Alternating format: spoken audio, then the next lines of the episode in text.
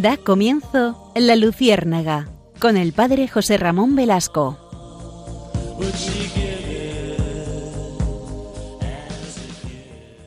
Corría el siglo X antes de Cristo. Nos encontramos en el reino de Israel, donde ya se han sucedido varios reyes, Saúl, David, y el tercer rey es Salomón. Y de este rey vamos a hablar hoy, de Salomón, porque eh, protagoniza un episodio fundamental en, la historia de la Iglesia Católica, por supuesto, en la historia del pueblo judío y en la historia de la humanidad. Este texto, como saben, nos lo cuenta el libro de los Reyes. El libro de los Reyes es el relato más, eh, más fehaciente de lo que ocurrió precisamente eh, en ese, en ese primer reino de Israel. Ustedes saben que los judíos querían tener reyes porque envidiaban a otros pueblos. Yahvé les dijo, hombre, si me tenéis a mí, ¿para qué queréis más reyes? Si, tenéis la legislación que yo os propongo, ¿para qué queréis otras legislaciones? Pero los judíos insistieron que querían reyes y entonces Yahvé les concedió pues precisamente a Saúl, David y Salomón. Y de Salomón, como les digo, estamos, las fechas de Salomón eh, son el siglo X, seguramente a final del siglo X, eh, están, digamos, de alguna manera un poco incontroladas, pero sí sabemos de un texto que nos revela el libro de los reyes, que es la famosa sabiduría de Salomón. Ustedes saben que Salomón, ante Dios, cuando Dios le ofreció sabiduría o riquezas, él eligió sabiduría y Dios le dio ambas. Pero hay un, hay un texto que es fascinante y es eh, el texto de las dos famosas mujeres que se acercan a, Salomón porque las dos pretenden que un bebé es hijo eh, de cada una de ellas. Entonces les leo el texto y lo comentamos. Dos mujeres comparecieron ante el rey Salomón con dos bebés uno muerto y el otro vivo. Ambas mujeres afirmaban que el niño vivo les pertenecía y decían que el muerto pertenecía a la otra. Una de ellas declaró, Oh Señor, ambas dormíamos con nuestros hijos en la cama. Y esta mujer en su sueño se acostó sobre su hijo y él murió. Luego puso su hijo muerto junto al mío mientras yo dormía y me quitó el mío. Por la mañana vi que no era mi hijo, pero ella alega que este es mío y que el niño vivo es de ella. Ahora, oh rey, ordena a esta mujer que me devuelva a mi hijo. Y la otra mujer declaró, eso no es verdad. El niño muerto le pertenece y el niño vivo es el mío, pero ella trata de quitármelo. El rey Salomón entonces escuchó a ambas mujeres con mucha paciencia y finalmente dijo, Traedme una espada. Le trajeron una espada y Salomón pronunció esta sentencia. Empuña esta espada y corta al niño vivo en dos y dale una mitad a cada una. Entonces una de las mujeres exclamó, Oh mi señor, no mates al niño, que la otra mujer se lo lleve, pero déjalo vivir. Pero la otra mujer dijo, No, corta al niño en dos y divídelo entre ambas. Entonces Salomón declaró, entregad el niño a la mujer que se opuso a que lo mataran, pues ella es la verdadera madre. Y el pueblo se maravilló de la sabiduría del rey Salomón y vio que Dios le había dado el don del discernimiento. Este texto, que seguramente ustedes eh, han recordado inmediatamente y que, y que siempre Em, yo cuando lo escuché, o una de las primeras veces, cuando era niño, me fascinaba y me imaginaba esa escena y la sabiduría de este magnífico rey Salomón. Pues, si me permiten, eh, trayendo a colación este, este texto y esta anécdota de la historia, quiero hoy recalar sobre el tema de la maternidad y mm, es de palpitante actualidad lo que estamos viviendo eh, en nuestro entorno español que yo llamaría de una hipocresía mm, inmensa, ¿no? Porque em, me he quedado eh, fascinado con lo que está ocurriendo con este tema de los vientres de alquiler, que de repente eh, los medios de comunicación, mm, bueno, desde todas las cadenas prácticamente, ¿no? Todas las cadenas están en esta tesitura de denostar, de demonizar el que una mujer, en este caso, pues una mujer famosa, Ana Obregón, pero ya ha habido muchos famosos que, con mucho dinero, por supuesto, que mm, han tenido su hijo en un vientre de alquiler, que ellos llaman maternidad subrogada. Pues como todo, como eh, al aborto le llaman la interrupción voluntaria del embarazo, etcétera, etcétera. ¿no? Bueno, es, son eufemismos para esconder una realidad tremenda, una realidad tremenda. Entonces, los vientres de alquiler se han vuelto a poner de moda. Ya eh, hemos tenido reflexiones sobre esto hace años, porque es verdad que el tema, eh, el tema eh, es viejo. En, España ya se da desde hace mucho, desde que a final del siglo XX ya comenzó la, pues, toda la manipulación de los embriones, la fecundación in vitro, etcétera, etcétera. A partir de ese momento, pues parece que se ha abierto la veda de, de, la, de la manipulación de los seres humanos, ¿no? de manera especial, porque siempre han sido manipulados de un otro modo, pero ahora de una manera más perversa.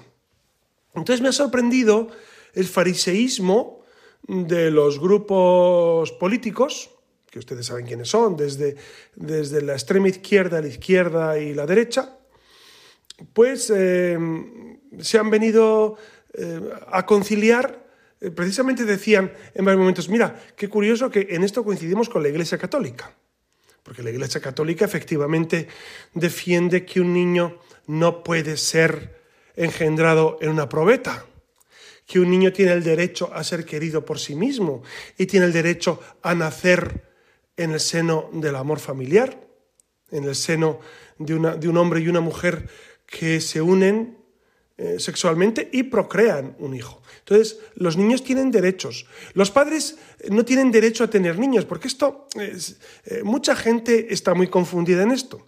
Los padres no tienen derecho a tener niños. El tener hijo no es un derecho, es un regalo que Dios, nosotros los creyentes y los católicos creemos, o si quieren, si no son católicos o no son creyentes, la naturaleza. La naturaleza te otorga ese, pues ese privilegio, ese don, ese regalo de una vida que, es un milagro. Ustedes saben mejor que yo el milagro que supone la vida humana. ¿Cómo es posible que de un espermatozoide y de un óvulo fecundado surja una vida? Surja una vida que desde eh, el momento de la fecundación tiene un ADN nuevo. Es decir, es un ADN distinto del de la madre. Es un individuo distinto no es una prolongación, como si fuera un dedo, un dedo de la madre o un quiste de la madre o no sé, eh, cualquier, o cualquier eh, exuberancia de la madre. No, no, no es algo más de la madre, es un individuo eh, dentro de una mujer. Eso es la realidad. Pero me sorprende, repito, la grandísima hipocresía de no solo de los medios de comunicación, de los agentes sociales en general, ¿no? que, defienden, curiosamente, defienden eh, que, que eso es explotación sexual femenina. Y efectivamente, lo creemos. Pero la hipocresía, ¿dónde va? Bueno, independientemente de que sea una mujer famosa y rica, que esto también pues a la extrema izquierda no le gusta mucho esto que de la gente tenga, tenga dinero y tenga posibles, pues es lo de menos, eso no es el argumento. El argumento es, ¿cómo es posible que se defienda tanto la vida de la mujer, que no puede ser explotada como un vientre de alquiler, y no se defienda a los bebés en el seno de la madre y se los aborte? 100.000 niños al año son abortados en España. 100.000. 100.000 niños no llegan a nacer. Y entonces esta tremenda hipocresía, este, este tremendo eh, juego que, se traen los gobernantes, es necesario destacarlo y decir eh, cómo es posible que mm, nos dejemos llevar por esta tremenda hipocresía. Y miren, yo les voy a ser muy sincero, yo no espero que este programa de la Luciérnaga pues llegue eh, precisamente a esa gente eh, que tiene perversas intenciones, perversas, porque no son, no son tontos, son malos, son muy malos y defienden el aborto. Defienden el aborto por maldad. Yo, yo no espero que llegue a ellos, pero sí que algunos católicos recapaciten. Hay católicos, hay católicos, o supuestamente católicos, que siguen defendiendo que el aborto en algunos casos es posible. Eh, esto es tremendo. Miren, eh, es verdad que la batalla cultural, y yo sé que algunos, algunas personas en la iglesia no les gusta este término, batalla cultural, usen el que quieran, no usen batalla cultural, digan lo que quieran, pero la iglesia tiene que hacer la propuesta en la doble vertiente. Por una parte, tiene que ser el, proponer la vida en Cristo, el proponer la vida feliz que Dios nos, nos, otorga y precisamente en esta Semana Santa y en esta Semana de Pascua que empezamos la próxima semana, pues es la vida feliz en Cristo.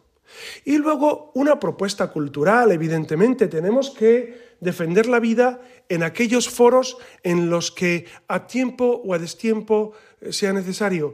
Eh, y, dirán ustedes, y seguramente con mucha razón, y yo también lo pienso, bueno, pero es que nos van a escuchar pocos si defendemos esto. No importa si somos muchos o pocos. La cuestión es si es verdad o no.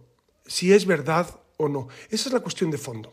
Fíjense que, el otro día eh, a, mis alumnos de filosofía les decía que eh, la cuestión que se está debatiendo en los vientres de alquiler y en el tema del aborto, etcétera, es una cuestión metafísica.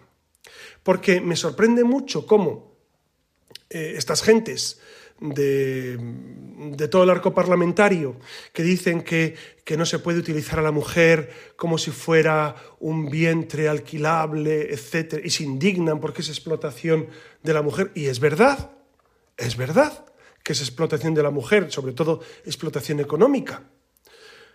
Pero ¿por qué se indignan? Porque la mujer se ve, una mujer a partir de cierta edad, tú la ves, ves cómo piensa, ves cómo ríe, ves cómo llora, ves cómo habla, entonces es una mujer perfecta. Pero a un feto en el seno de la madre no se le ve, no se capta el fondo de la cuestión. Entonces es una cuestión metafísica una vez más, porque el hecho de que un embrión es una vida humana es innegable, es innegable. Esto eh, nadie lo puede negar, científicamente no se puede negar y sin embargo siguen empeñados en abortar niños, en abortar eh, niños no nacidos, claro.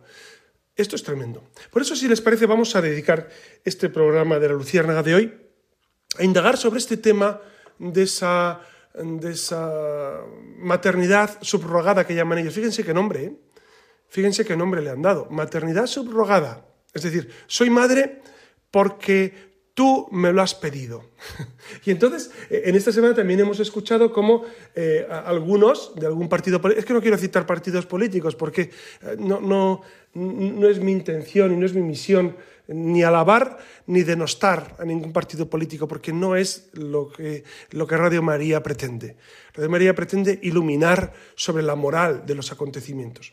Y entonces, algunos decían de, un partido político X que, hombre, si la mujer lo hace de manera altruista, claro, y, y, uno piensa, primero, ¿qué mujer haría de manera altruista quedarse embarazada nueve meses, con el deterioro que eso supone para su persona, con el transfer afectivo que hay entre la mujer y el bebé, con esa interrelación profunda, que de esto nadie habla. Y ustedes, si son madres o han sido madres y han tenido un bebé en sus entrañas, sabrán del profundo vínculo que se genera entre la madre y el hijo. No entre el padre, entre el padre, bueno, el padre pues, puede tener una cierta relación, pero los que no podemos ser padres ni lo, ni, lo soñamos, porque es imposible, eh, claro, admiramos ese vínculo entre la mujer gestante y el bebé gestado.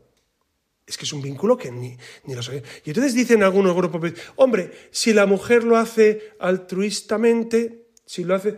Bueno, dudo mucho que haya mucha gente así. Puede haber, ¿eh? Puede haber. Dudo mucho, dudo mucho que haya gente que, que altruistamente, primero que sería profundamente inmoral, profundamente inmoral, y, después que, eh, en, la inmensa mayoría de los casos, al final tienes que pagar, tienes que pagar. Entonces, es un modo de comprar niños. Me perdonan que sea así de claro, pero es que pienso que es un modo de comprar niños, es un modo de comprar infancia. Habiendo tantísimos niños en el mundo sin padres, tantísimos niños que necesitan ayuda, tantísimos orfanatos que eh, no acaban de contar con los medios suficientes para desarrollarse. Yo, tengo la experiencia de, un colegio en Nicaragua, un comedor, una guardería en Nicaragua, y, observo esto de manera directa, cómo hay tantísimos niños que necesitan ayuda, tantísimos. Y en cambio el egoísmo nuestro nos hace fabricar niños porque, es, porque yo me siento solo, porque me siento sola, entonces fabrico un niño para mí. ¿Ven que es, que, es perverso este planteamiento? El planteamiento de fabricar niños en general es perverso. Y me van a perdonar, me van a perdonar porque quizás también eh, haya personas en nuestro auditorio que, que han fabricado niños en una probeta y que han hecho fecundación in vitro. Eso es profundamente contrario a la fe católica, profundamente contrario. Es decir, un niño no se puede fabricar en una probeta. Por más que sea del esperma y del óvulo de los padres, pero manipulado de una manera eh, pues eh, absolutamente artificial. Los niños tienen derecho a ser concebidos en el seno de una familia. Y aquí hay otro tema de fondo que nunca abordamos eh, en plenitud y es porque efectivamente no, se da la oportunidad. Pero ¿y qué tal con la aceptación de lo que Dios ha permitido en nuestra vida? de esto, claro, efectivamente los medios en general no van a hablar de esto porque, porque no creen en Dios la mayoría o porque viven ajenos a Dios o, viven en un Dios que ellos han inventado. Pero nosotros los católicos tenemos que recordar que nuestra vida cristiana es aceptar las circunstancias que Dios ha permitido, no sé si las ha querido o no, ahí no me meto. Pero Dios ha permitido en nuestra vida circunstancias eh, tremendas en ocasiones de hecho, de hecho hay, una, hay una mujer que, me escribe eh, con frecuencia, no voy a decir su nombre, por supuesto, pero que, que, aborda estos temas, ¿no? Como ella pues, ha, ha, vivido pues, ese problema de no poder tener hijos, y entonces eh, llevarlo eso con paz no es fácil. Yo entiendo, yo entiendo, pero nadie nos habla de esto, ¿verdad? Nadie nos habla de que es necesario aceptar lo que en mi vida no puedo cambiar. Y entonces uno dice, ah, pues como no puedo tener hijos normalmente, los voy a fabricar en una probeta. No se puede hacer eso. No se puede tener hijos por fecundación in vitro. No solamente por el método artificial que se emplea, sino también por los embriones que son desechados y que son aniquilados. Esto es una responsabilidad muy grave. Y claro, esto seguramente, quizá haya alguna persona que esté escuchando este programa que no lo sabía esto. Puede ocurrir. Pero, pero es bueno iluminar. Claro, a veces nos dicen, y otra vez me decía un feligrés, es que los sacerdotes a veces no, nos contéis con claridad lo que la Iglesia dice sobre las cuestiones. Y es verdad, es verdad que, que una homilía dominical no es el foro para, para debatir estas cuestiones con detalle porque es poco tiempo, hay que hablar con... Pero, si ustedes tienen dudas, por favor, pregunten a su párroco, pregunten a un buen sacerdote que les ilumine sobre qué hacer si yo no puedo tener hijos. Está, existe la naprotecnología, eh, véanlo en internet, naprotecnología, que es una tecnología eh, natural, por supuesto, para eh, ayudar a la procreación. Pero llega un momento y esto yo sé que hay personas que lo viven, en un momento en que no se pueden tener hijos por lo que sea, por, por, cuestiones fisiológicas del marido, de la mujer, pues habrá que aceptar. O, no hay que aceptar lo que Dios nos propone. Claro, es que este tema, este tema se, nos, se nos olvida profundamente y entonces pasamos por alto que, que eh, como es técnicamente posible, hay que hacerlo. No, mire, los católicos no podemos entrar en esa deriva. No podemos, porque si entramos por ahí, somos uno más. Somos uno más y no somos uno más. Somos seguidores de Jesucristo, Jesucristo y de la Iglesia. Entonces, no somos uno más en el panorama civil, social, que como todo el mundo lo hace, debe estar bien. No necesariamente lo que hace la mayoría es moralmente correcto. Entonces, si ustedes tienen dudas, pregunten. Claro, hay alguno, claro, como yo llevo muchos años de sacerdote, me dicen, bueno, yo mejor no pregunto por si acaso. Bueno, pues allá usted, allá usted. Si usted dice, yo no pregunto por si acaso me dicen que, no es correcto, allá usted. Pero es que sepa que hace mal, que sepa que, no se pueden hacer niños en probeta.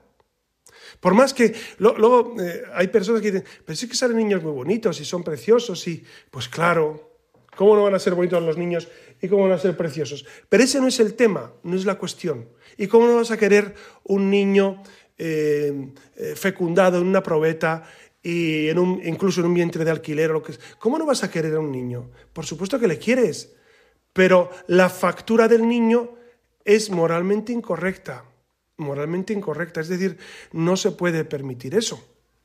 Yo sé que algunos se escandalizará por estas palabras, pero es lo que, lo que dice el sentido común, amigos. Lo que, eh, si me apuran, ni siquiera la iglesia es la primera. El sentido común te dice, ¿cómo vas a fabricar un niño en una probeta? No se puede. Un bebé tiene el derecho de ser querido por sí mismo. Por sí mismo, ¿no?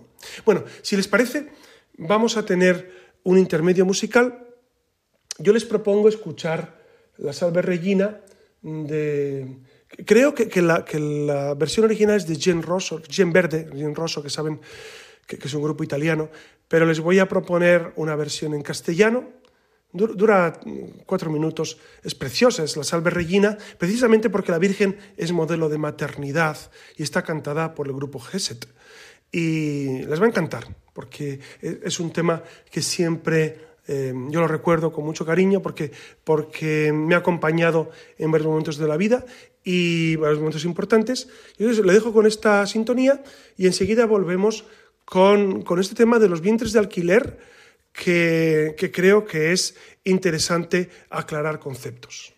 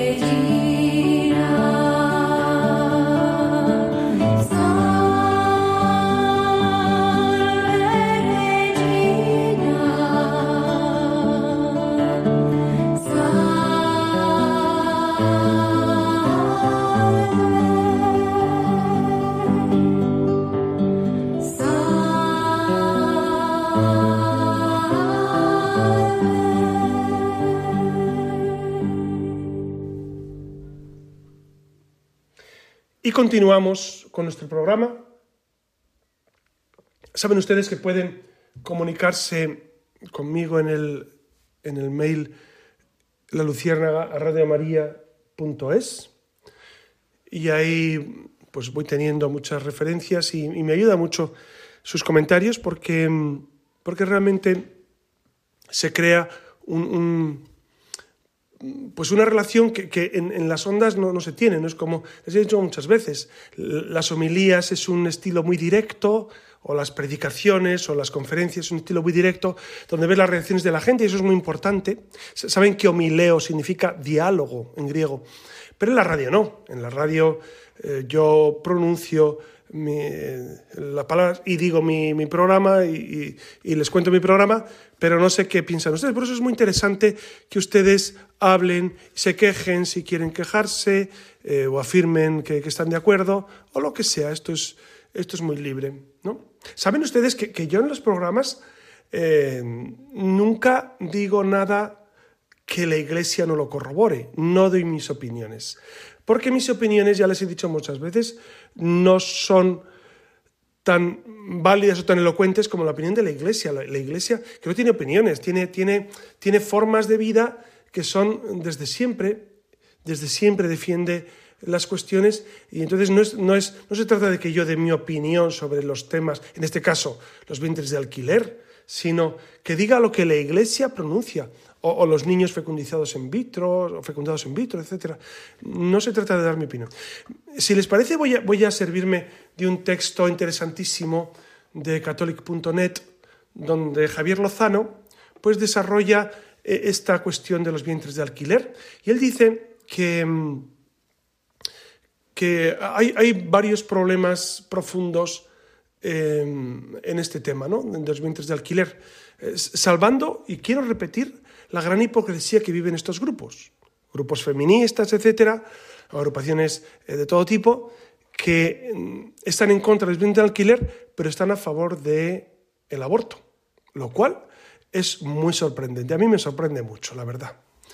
Bueno, entonces, eh, eh, ¿cuáles son algunos puntos para mm, reflexionar sobre estos bienes alquiler? El primero es que es un negocio millonario a costa de la vida humana. Y es verdad que el bebé se acaba convirtiendo en un, objeto de compraventa. Fíjense, los niños, objeto de compraventa. Si, nos horroriza cuando nos cuentan que hay niños a los cuales les quitan la vida para extraer órganos, riñones, corazón, hígado, etcétera, etcétera. Nos horroriza, ¿verdad?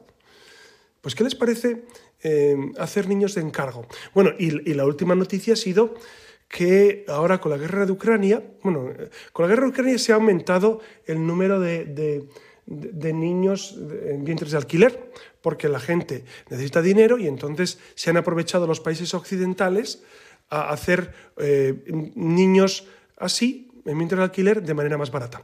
Pero ustedes saben que ha ocurrido en bastantes ocasiones que una familia, una familia, una persona o quien sea, encarga a un niño de alquiler, un vientre de alquiler, perdón encarga un niño. Y una vez nacido el niño, no lo recogen, no van a buscarlo, no lo quieren, por lo que sea, por lo que sea, no lo quieren. ¿Qué pasa con ese niño?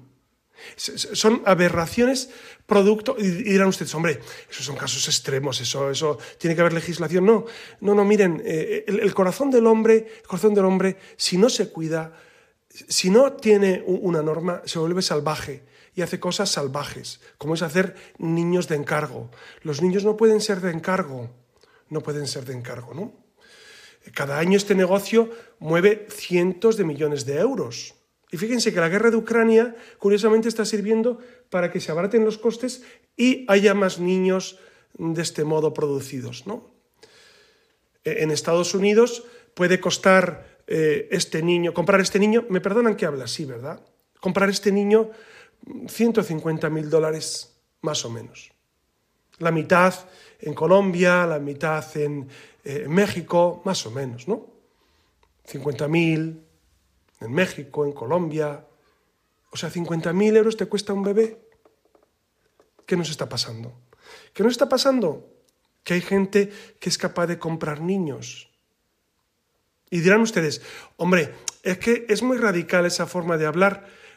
Es que es bueno poner palabras a la realidad y contratar un vientre de alquiler es comprar una mujer para que, pues como si fuera una incubadora, que el otro día el secretario de la conferencia episcopal lo dijo, eh, perdón, el secretario, el portavoz, lo dijo con, mucho tino. La iglesia en esto siempre tiene un tino fascinante, ¿no? Dijo precisamente que es, em, que es usar a las mujeres como si fuera una incubadora, efectivamente. efectivamente. No se podía haber dicho mejor en menos palabras. Y también eh, Argüello, que es el arzobispo de, Valladolid, eh, que, es un hombre fascinante por, su claridad de mente, ¿no? dijo también que eh, se olvidan de la cuestión biológica, es decir, que, tan grave como esto del alquiler de los vientres es el aborto y que todos son niños y que son niños que sufren. El segundo aspecto que tenemos que destacar es que la mujer es tratada como si fuera una fábrica, como si fuera eh, pues una incubadora, ¿no? Y, es utilizar a las mujeres, utilizar de manera tremenda. Por más que luego eh, en los medios de comunicación salga la típica mujer que está encantada con haber sido un vientre de alquiler. Hombre, siempre encontrarás una persona que diga lo que tú quieras en la tele, siempre, en cualquier entrevista. Pero, pero vayamos al fondo de la cuestión. ¿Cómo se sienten esas mujeres que, que, reciben, ustedes que son madres? Ustedes lo entienden perfectamente. Y los padres entienden perfectamente. Si le pagaran a usted por tener un hijo durante nueve meses en su seno y luego lo tiene que entregar y se tiene que olvidar de él obligatoriamente, ¿cómo se sentirían? Se sentirían absolutamente utilizadas, profanadas. Por eso eh, se trata a la mujer como, como si fuera una fábrica. De hecho, se han encontrado en algunos países, como la India o como Nigeria, auténticas granjas de mujeres. Me explico. Mujeres que entran en una especie de eh, servicio asistencial, hospitalillo, lo que sea, donde eh, las embarazan de manera artificial y permanecen nueve meses en ese lugar recluidas, cuidadas, y luego ya en cuanto la luz, el niño pasa a los padres y ellas se van a su casa. Auténticas granjas humanas, auténticas granjas humanas. Esto es la verdad de, la, de estos vientres de alquiler. Tercer aspecto que es necesario destacar, las graves secuelas que quedan para las mujeres. Y es verdad que cada vez hay más testimonios de mujeres que han sido utilizadas como vientres de alquiler. ¿Por qué? Porque la ciencia ha demostrado la profunda interrelación psíquica y física entre las madres y el hijo durante el embarazo. Es que es evidente. Es que igual que una mujer que mate a su hijo en el seno materno es una aberración, es una Por más que ahora se haya, se haya vulgarizado el tema y, no se le dé importancia, es una aberración que una madre mate a su hijo. Pues es aberrante que una madre geste durante nueve meses un bebé y que al final se desprenda del bebé porque no es suyo, porque otro se lo ha comprado.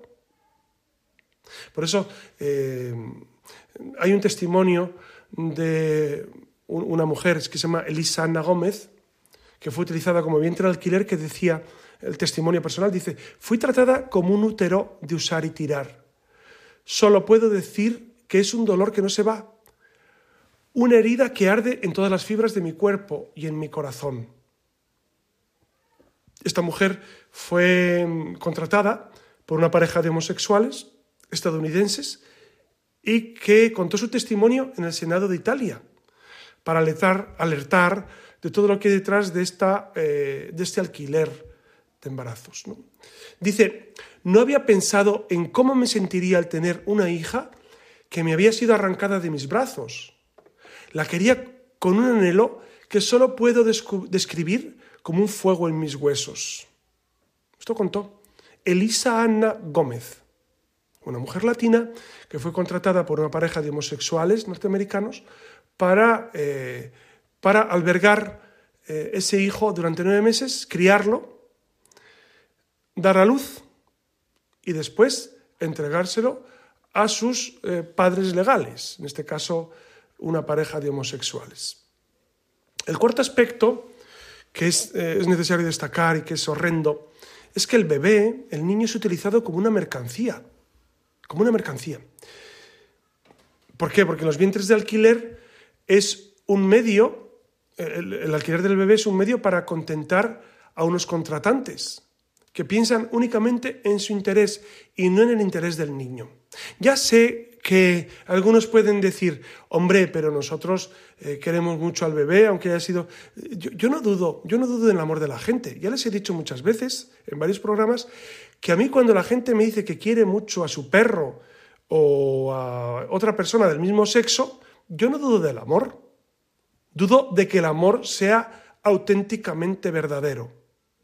Lo dudo mucho, lo dudo mucho. Y entonces, eh, de, del mismo modo, cuando la gente dice, no, yo es que quiero mucho a mi bebé que ha sido gestado en un vientre de alquiler, yo no dudo del amor de la gente, por lo menos de las palabras de la gente. Dudo de que ese amor sea existe un amor verdadero y un amor que es eh, un tapaconciencias y es que es profundamente egoísta, profundamente egoísta, ¿no? Y ustedes saben que eh, ese vínculo madre-hijo que se, que, se, que se da en el embarazo puede acarrear un grave riesgo para la salud física y emocional del pequeño cuando es separado de su madre, de su madre gestante. Es decir, eh, la salud física y emocional del pequeño son muy importantes y hay que tenerlas en cuenta. Entonces, cuando son separados de la madre que es que dense cuenta y ustedes, los que son padres, me entienden perfectamente. Nueve meses en el seno de una madre marca la vida marca la vida.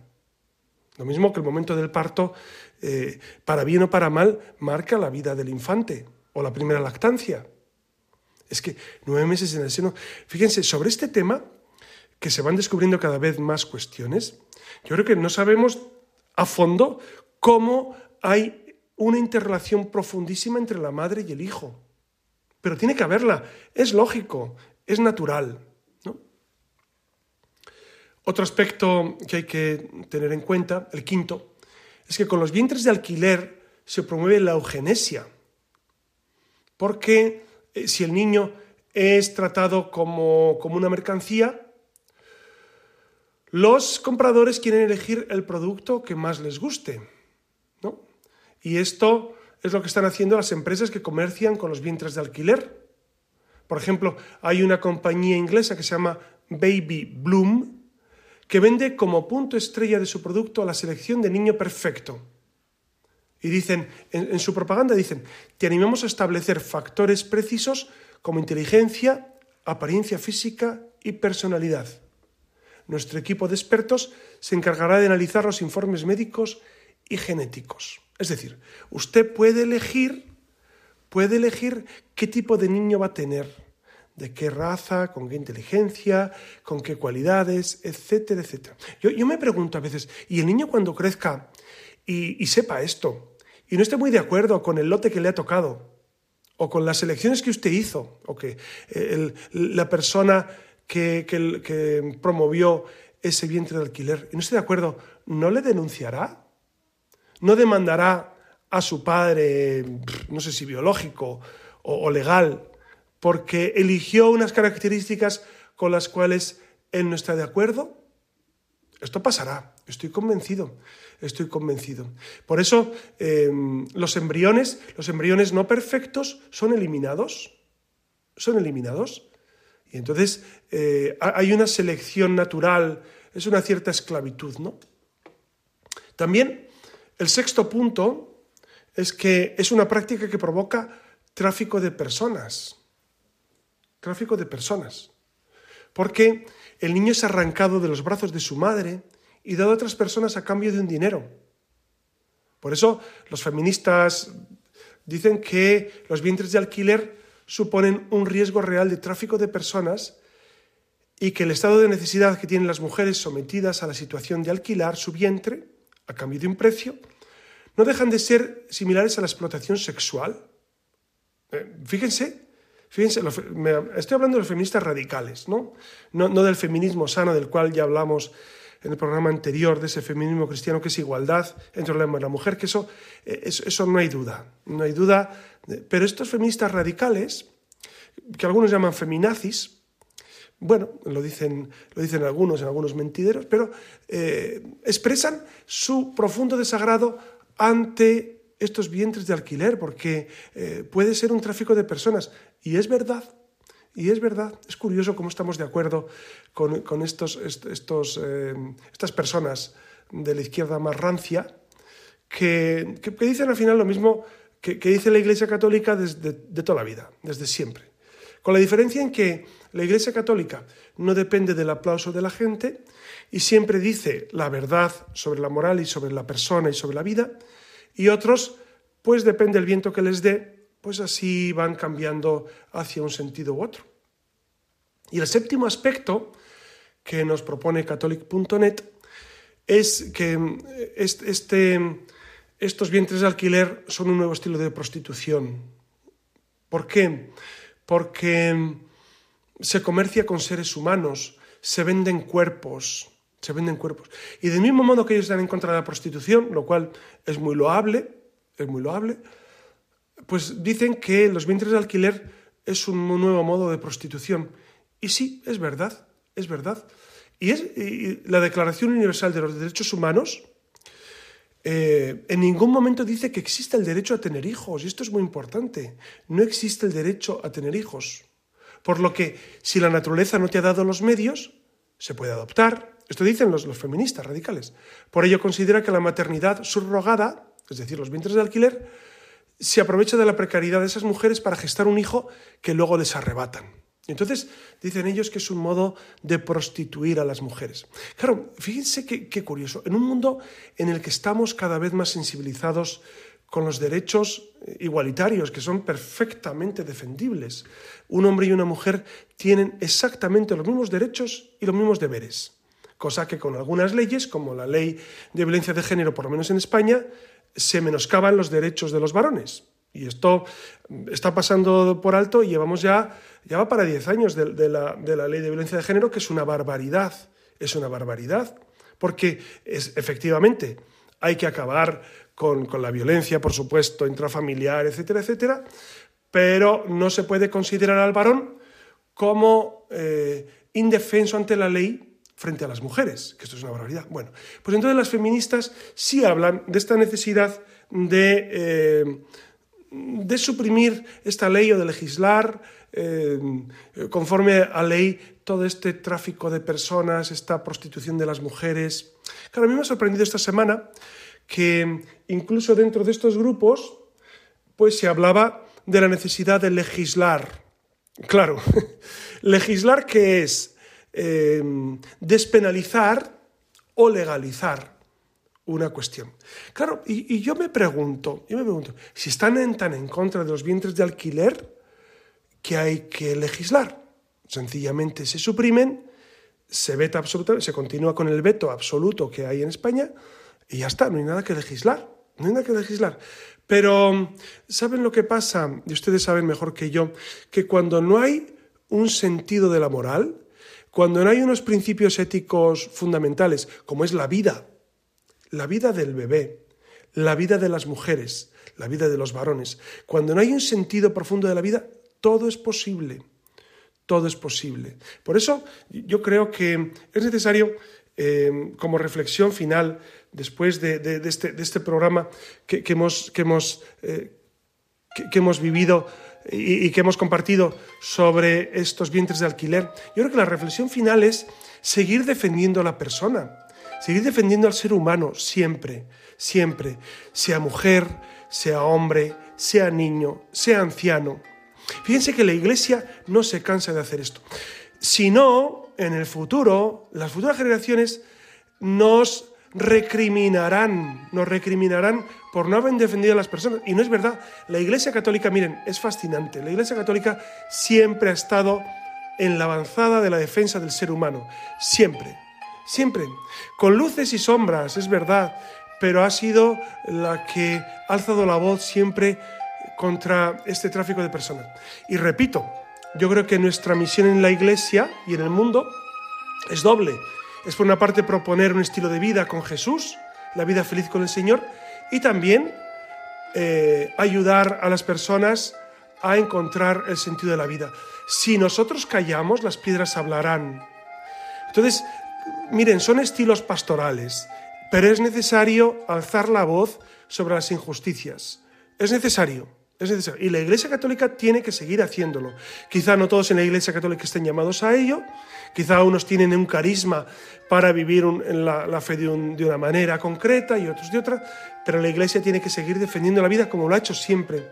Por eso, miren, demos gracias a Dios por pertenecer a esta Iglesia Católica fascinante, por vivir esta realidad de Dios que viene a dar sentido al ser humano.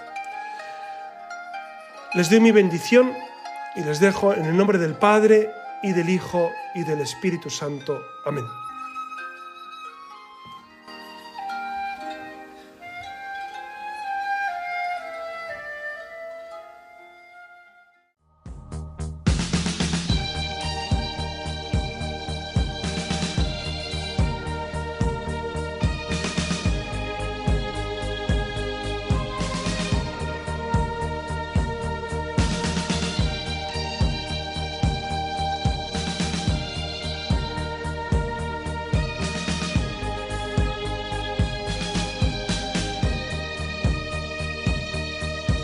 Han escuchado en Radio María La Luciérnaga con el padre José Ramón Velasco.